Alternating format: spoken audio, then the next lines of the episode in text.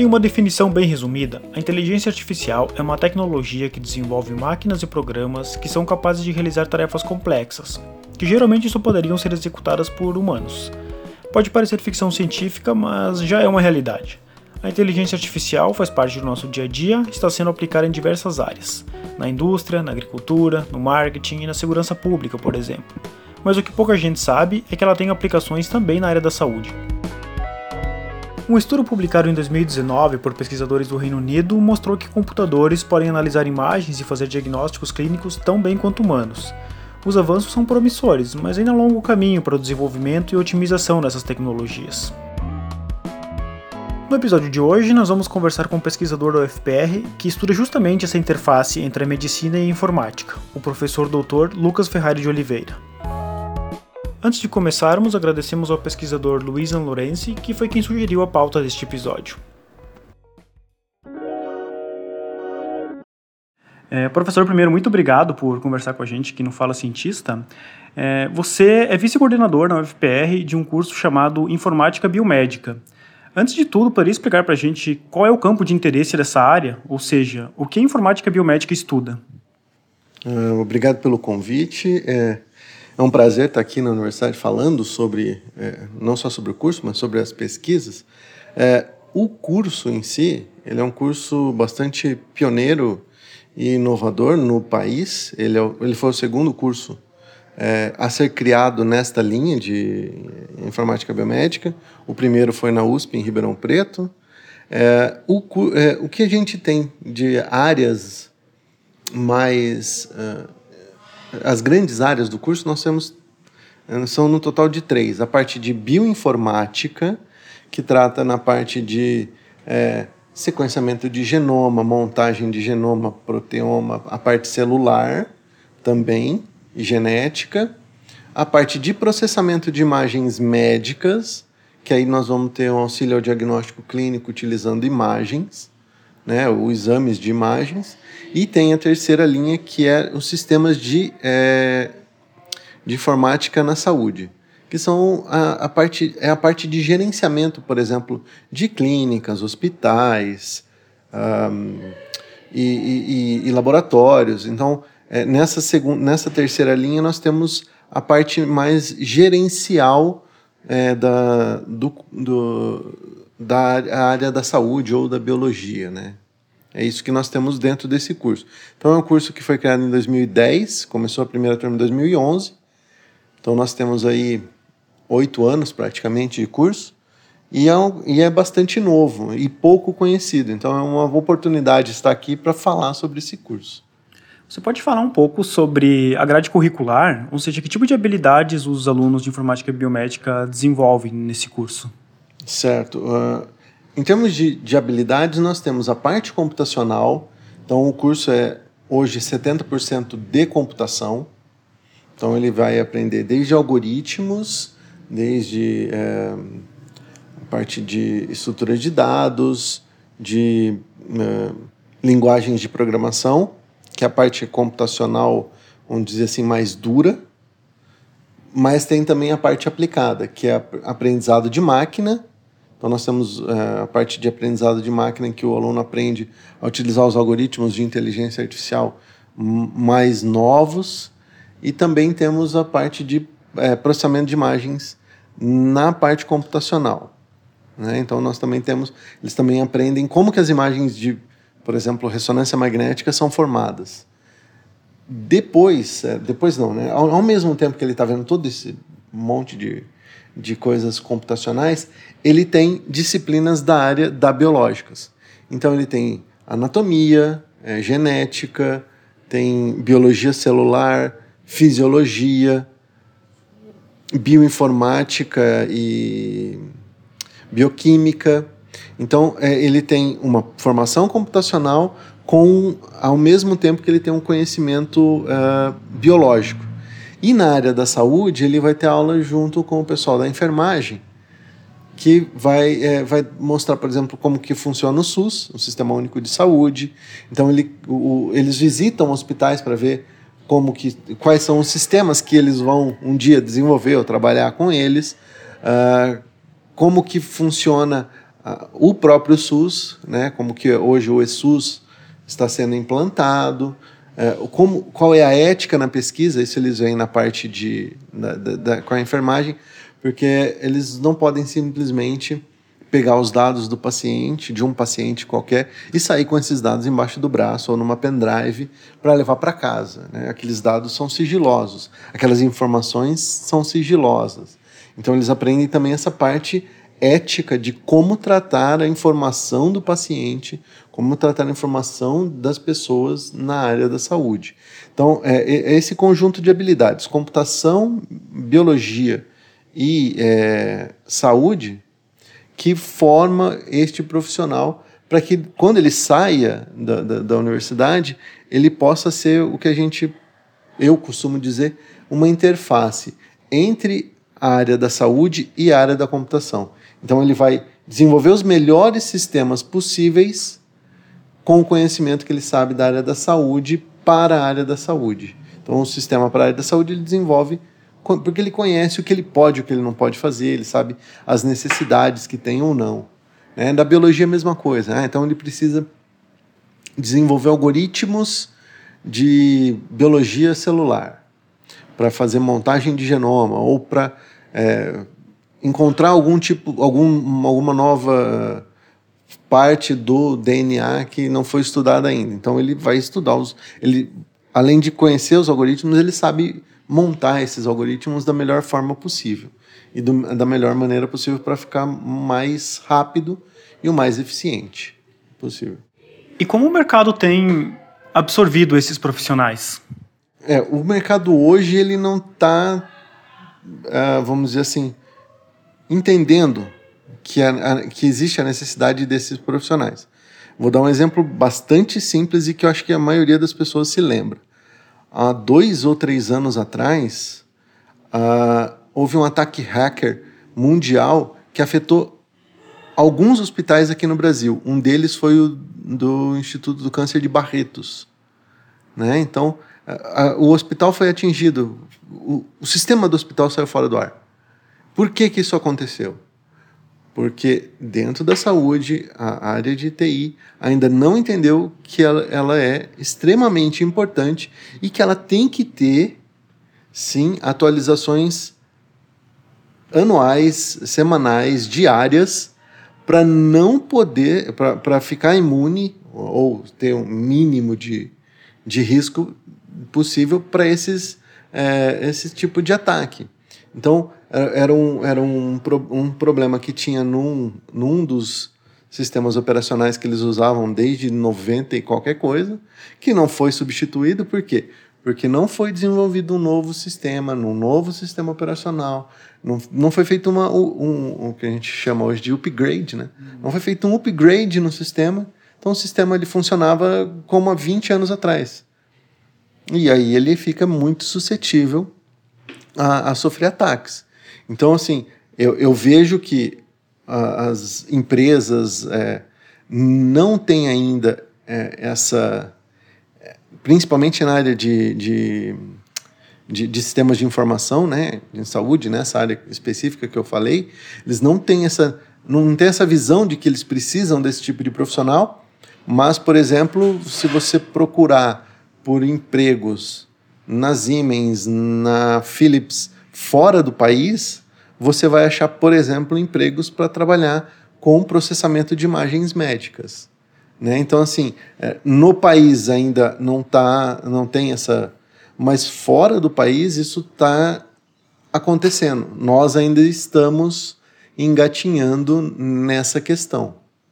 Né? Então, assim, eu, eu vejo que é, é, é a profissão de hoje, não é a do futuro, mas ainda está faltando o pessoal se dar conta de que realmente isso é, é a realidade. Hoje nós precisamos de alguém que saiba fazer um sistema de informação em saúde da maneira correta, com todos os protocolos sendo seguidos, que tem inúmeros protocolos na área da saúde.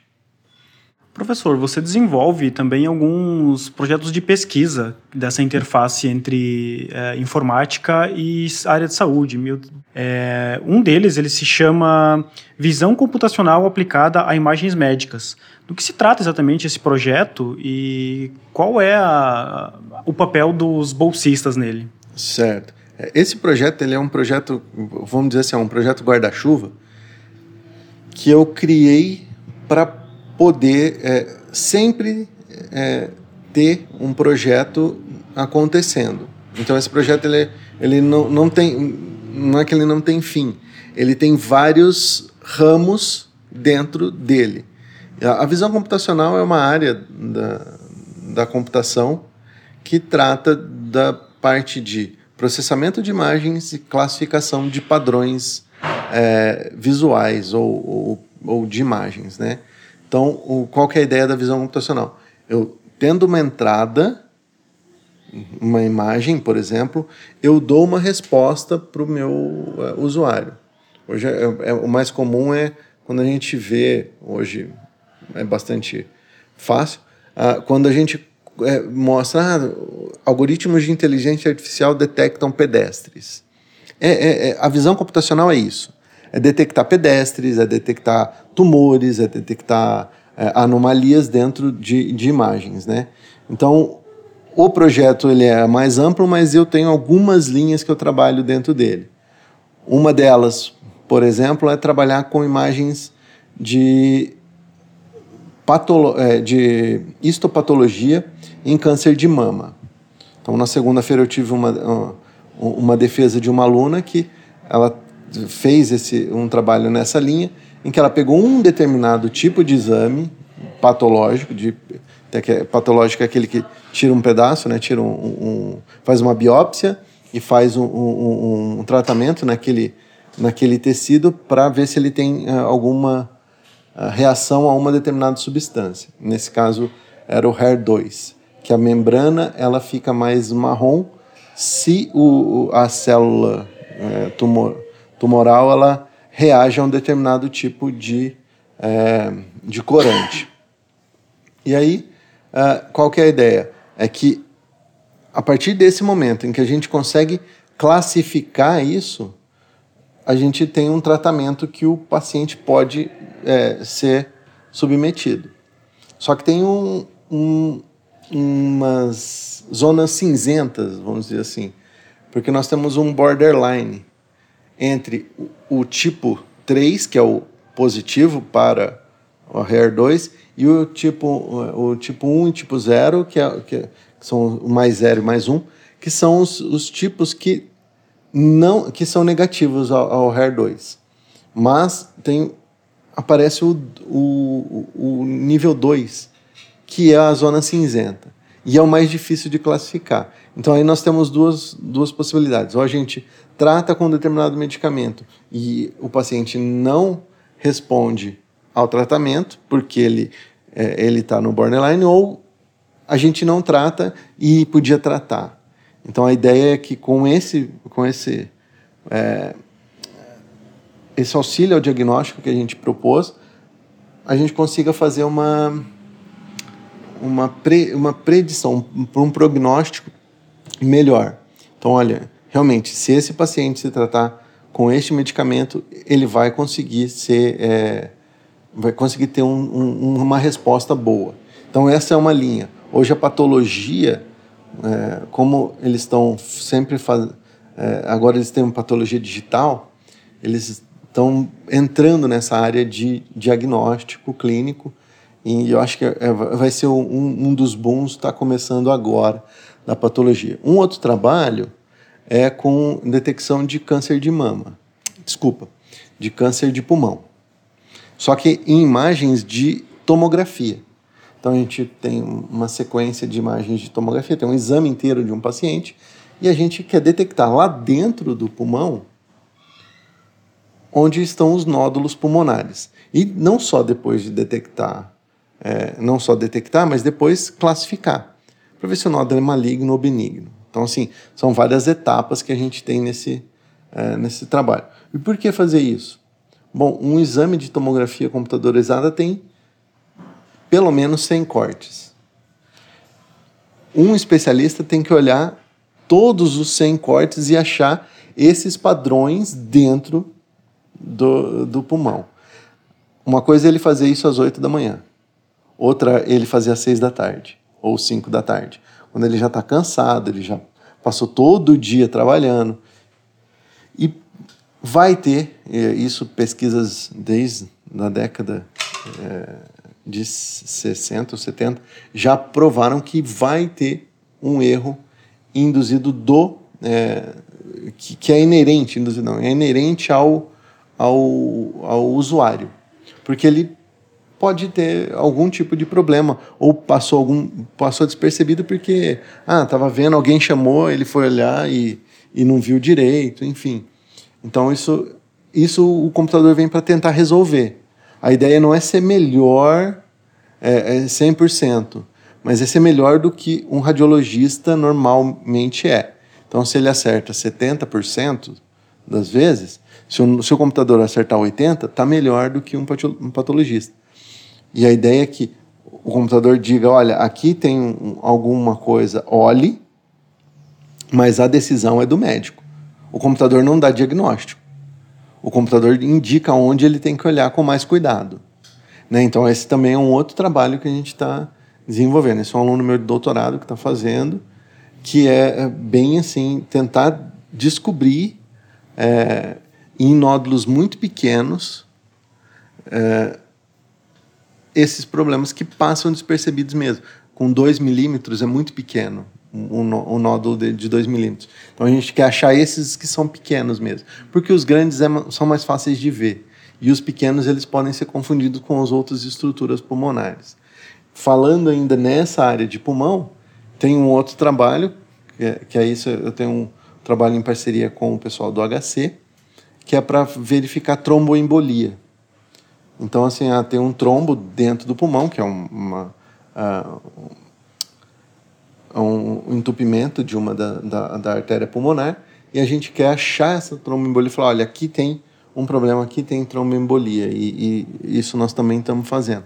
Então, no, aqui eu falei três projetos, mas tem alguns um pouco menor, tem projetos menores que estão dentro dele. Olha, então para a gente achar o, o, o, o nódulo dentro de um pulmão, a gente precisa separar o pulmão do resto de toda a imagem. Então tem tem aluno trabalhando só com a parte de segmentação de pulmão, que é uma coisa que é necessário para o resto do trabalho. Então, assim, é, todos esses trabalhos que eu citei têm subtrabalhos dentro deles que tem mais gente trabalhando. Então, aí nós temos em visão computacional aplicada à medicina, nós temos aí três exemplos que eu dei, mas tem mais alguns trabalhos que acontecem em paralelo para ajudar esses projetos maiores. Em muitas áreas, quando se fala do papel que a tecnologia vem desempenhando, é, sempre tem aquele receio de que a tecnologia ou a inteligência artificial, artificial vai substituir funções humanas. Na medicina, como é esse panorama hoje? E existem, por exemplo, atividades médicas ou atividades de profissionais de saúde que podem acabar sendo substituídas, superadas pela inteligência artificial?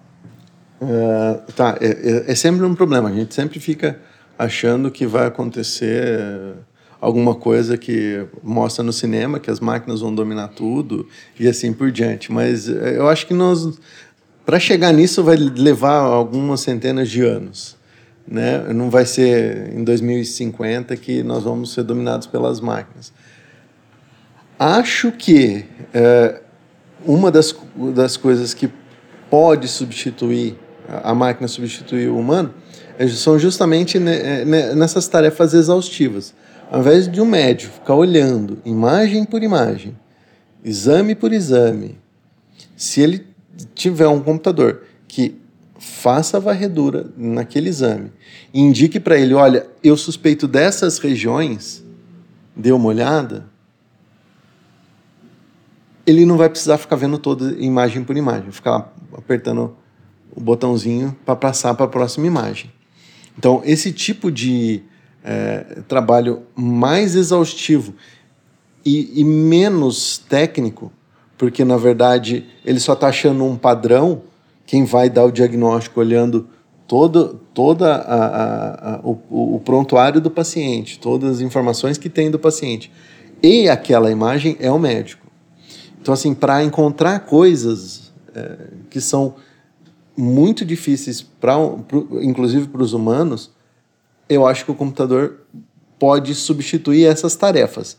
Eu acho que não vai substituir uma profissão dentro da área da saúde, mas tarefas que são exaustivas e que muitas vezes o computador pode vir a ser melhor do que um, um, um, um especialista, eu acho que sim, mas a palavra final ele é, é, vai ser de um especialista. O computador vai indicar caminhos, né? desde que ele esteja bem treinado, que, você, que ele esteja bem é, desenvolvido o algoritmo. Então, aí ele pode indicar caminhos, mas eu acho que não vai substituir.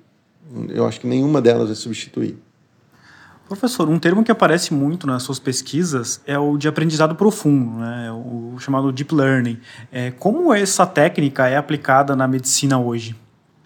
Tá, é, a deep learning ela, ela ganhou uma evidência muito grande nos últimos anos, principalmente quando a, a NVIDIA disponibilizou o, o, a linguagem CUDA para programação em placas de vídeo. Então você consegue hoje processar um teraflop de informação em, uns, em, em segundos e isso ajuda no desenvolvimento da Deep Learning.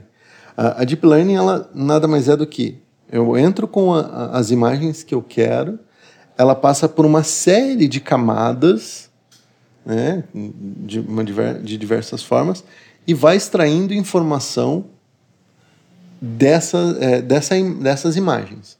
E cada uma dessas camadas tem uma centena de filtros, e cada filtro é responsável por uma determinada informação. Ah, então um filtro vai extrair é, linhas, outro vai extrair é, forma, é, forma é, outro vai extrair mais arredondado, outro vai.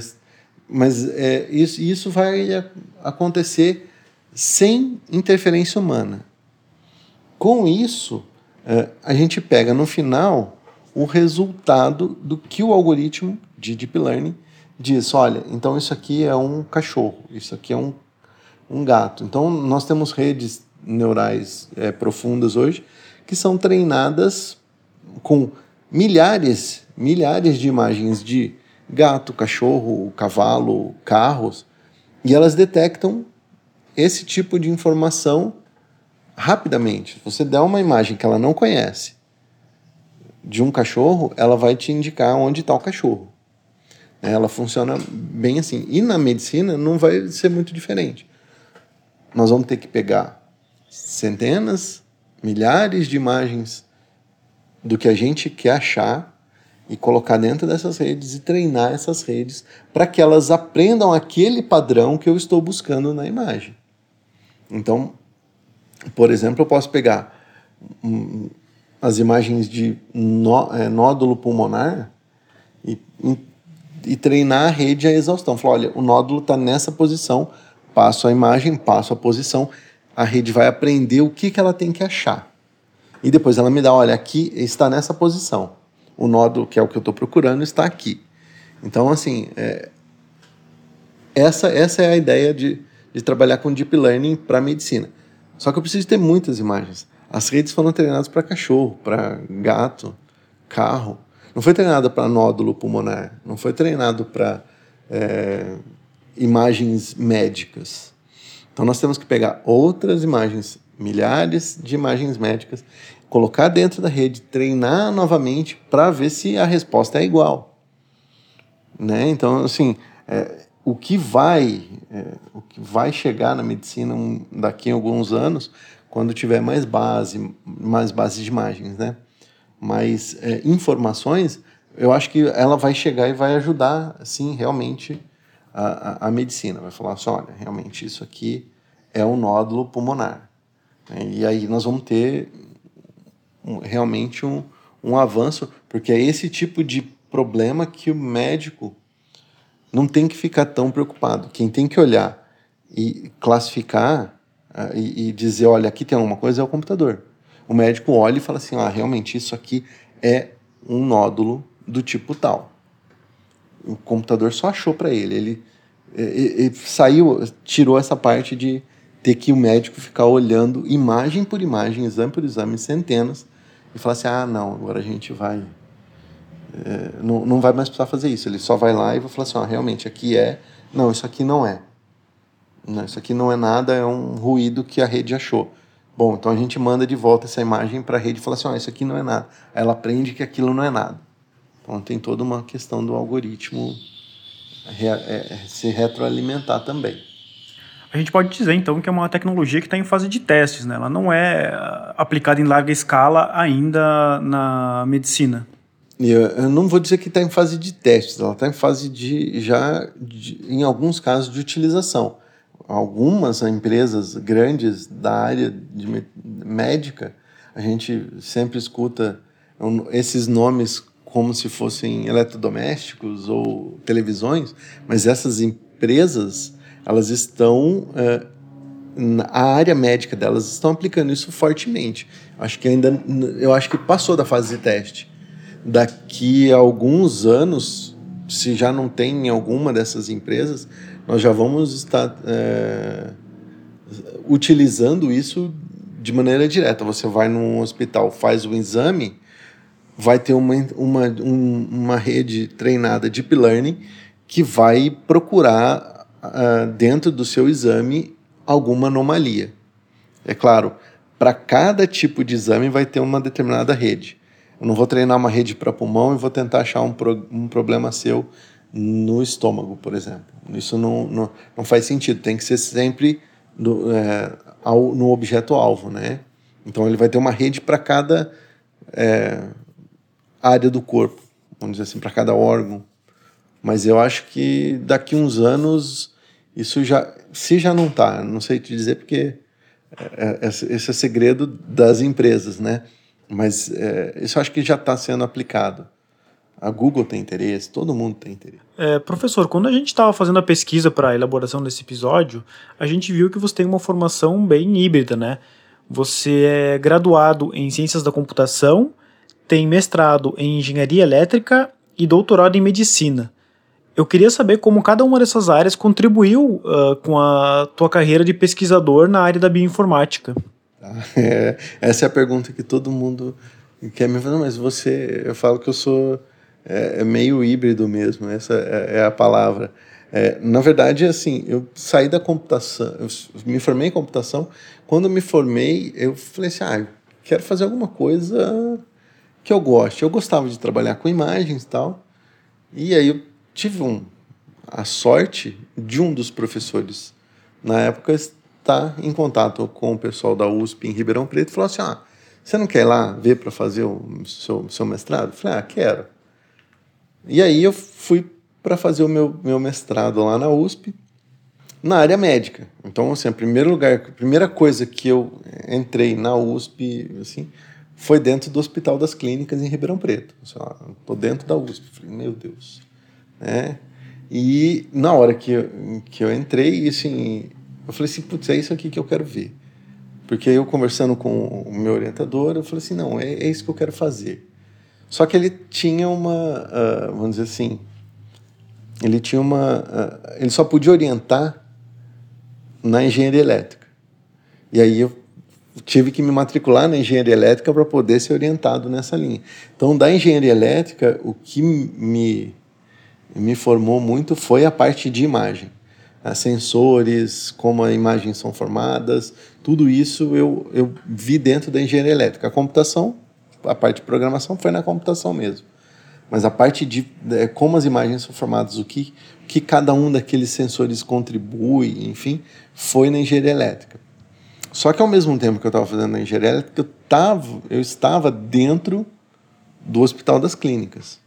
Então, assim, é, é, eu fazia num lugar, mas eu estava atuando dentro do hospital. Então, assim, a vivência dentro do hospital é uma coisa que me garantiu é, repertório, não vou dizer assim médico, mas assim entender alguns termos. A primeira vez que o médico falou, não, isso aqui é uma é, é uma micropoligiria. Eu olhei e falei assim, tá aí?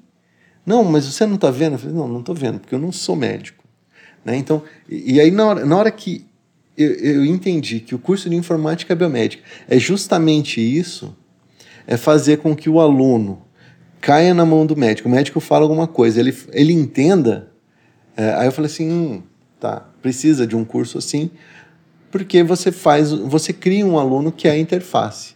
Então tudo que os nossos alunos hoje veem durante o curso, eu fiquei dando cabeçada no meu mestrado e no meu doutorado, porque era, ah, mas olha, mas você não está vendo aqui os sulcos do, do cérebro? Eu, eu não sei o que é isso, porque eu não fiz anatomia.